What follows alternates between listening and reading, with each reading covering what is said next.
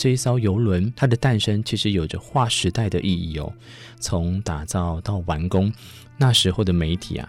甚至全球都在疯狂的报道。这么说，因为铁达尼号还没有正式下水前，就已经有很多的社会名流都抢着订票，票价也被炒到天价。如果换作现在来讲的话，可能就张荣发、郭台铭这些的，他们应该都已经开始抢着订票了。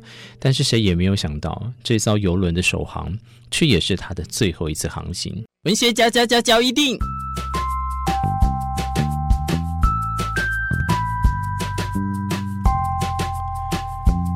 欢迎收听文学交易电影。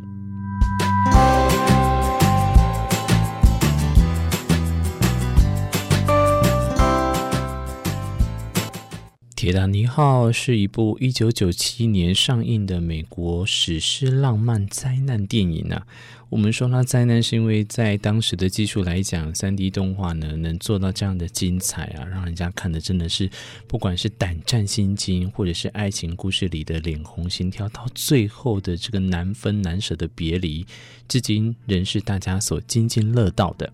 所以在今天跟大家分享的，在这一部电影里面的情节啊，其实是有根据的哦，它是根据一九一二年四月的铁达尼号沉没事故来所改编的，今天就跟大家分享这个铁达尼号的故事。为什么至今没有人敢打捞？科学家的理由又是什么呢？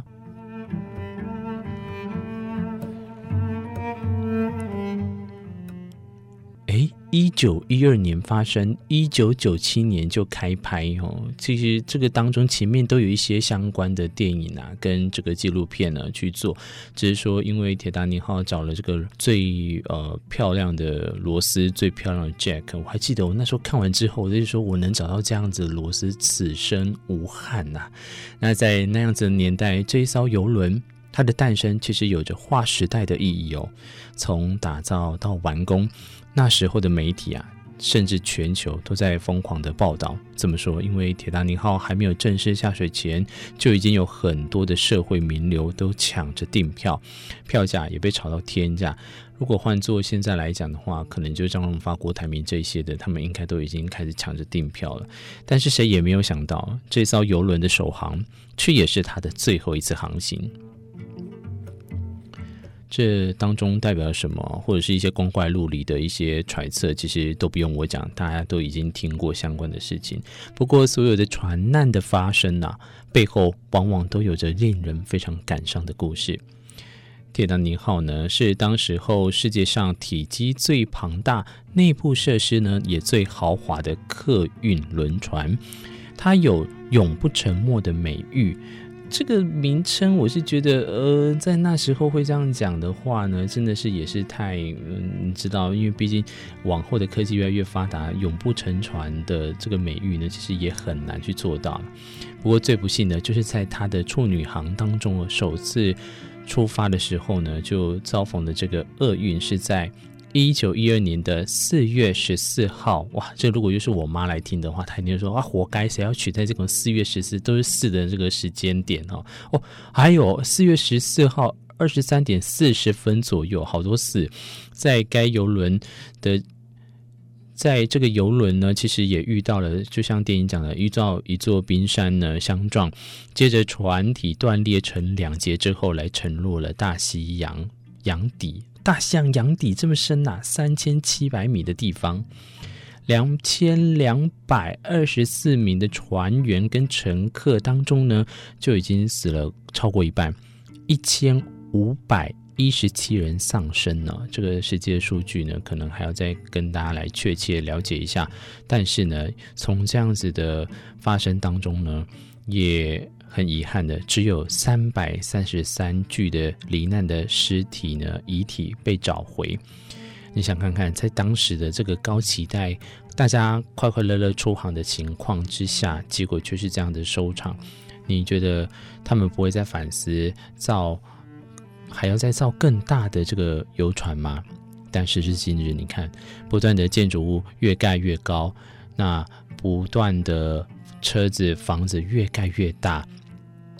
甚至是这个船也是越来越大，甚或许我们更应该好好的省思，真的需要盖那么多大楼，大船大下马，可能是个噱头，但是里面该做的安全防护呢，如果没有做到的话，再次铁达尼可能又会在没多久的未来发生。铁达尼号的沉没事故呢，在和平时期死伤人数是最惨重的一次海难。这个残骸呢，到一九八五年才被再度的发现。数百年过去了，为什么都没有人对它进行打捞？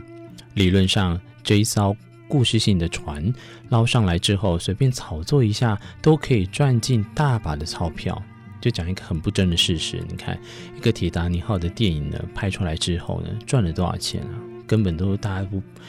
里面这些相关人员应该都已经留名了啊，可是其实想要打捞上来，并没有想象中那么简单。科学家更是直言啊，千万不能碰。这是什么原因呢？科学家其实有他的顾虑在，因为在如此深的海底呢，需要动用下潜的工具才可以。那人在穿着潜水服下去的时候呢，根本无法抵抗水压。如果有任何的不慎，就会发生危险的情况下，同时非常脆弱的船身已经在深海底里面，根本就无法承受巨大的拉力。况且有水压的存在，打捞的时候船身一定要承受翻倍的压力哦。一旦动起来，就也有可能被压扁，到时候所有的投资啊都会有去无回。那这样，今天我们到底要跟大家讲什么？其实，经过各式各样的宣传，铁达尼号种种，大家都已经其实或多或少的了解。不过，各国啊都应该知道，铁达尼号埋在在海底的深处啊，其实已经成为被打造、后制成一个浪漫的灾难传说了。它在海底的意义到底是什么？远比打捞上来，其实还有更有讨论的价值。其实，现在的人呢，想要打捞。但是也得不到允许了，因为铁达尼号已经成为一个时代的见证之下，目前受到联合国教育、科学及文化组织的保护。有时候啊，贪得无厌并不是一个很好的野心出发点。反观来讲，我在这样子看待的时候，我会觉得，或许这也是这一艘船呢，现在永流传下去呢，最浪漫的地方。至于其他的这个金额、损伤人数什么的呢？其实再讨论下去呢，作为未来在收听这些讯息的孩子们来讲，也只是乡野传奇了。